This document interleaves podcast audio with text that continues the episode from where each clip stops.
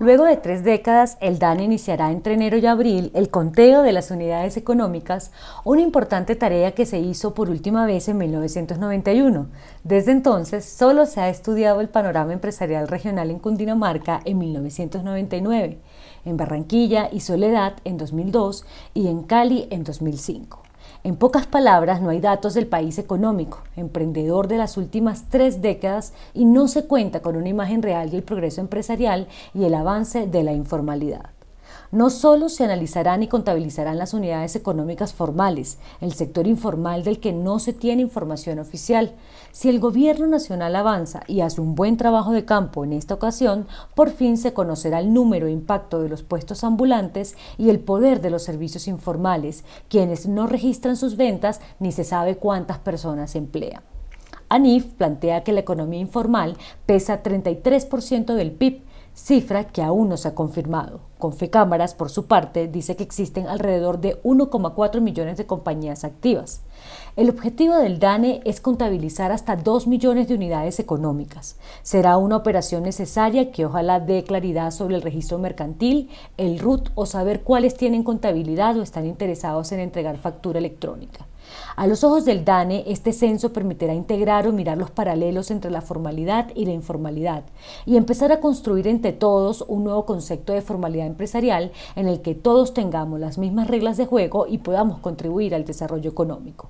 Por ahora se cuenta con un presupuesto de 65.500 millones de pesos solo para este año, pero se necesitan más recursos para enriquecer este trabajo de campo con inteligencia artificial que cruce bases de datos.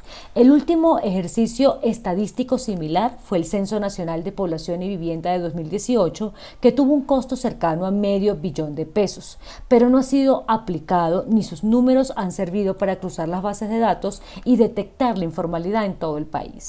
El último censo de 2018 aporta una base de información para hacer ese conteo porque contaba unidades físicas y las categorizaba en unidades de vivienda o no si no eran unidades de vivienda o de uso mixto o explotación económica. Pero desde entonces no se ha profundizado en la tarea de identificar la informalidad para lograr que el aporte tributario y las obligaciones laborales se estandaricen en todo el país. Esta semana arranca la etapa de precenso que extenderá entre enero y abril. No sobra recomendarle al DANE que este trabajo de campo avance con eficacia, eficiencia y que tanto la DIAN como el Ministerio de Hacienda puedan tener más datos contables sobre las verdaderas unidades productivas para garantizarle el pago de impuestos para fiscales y de salarios justos de los dependientes de la informalidad cabalgante.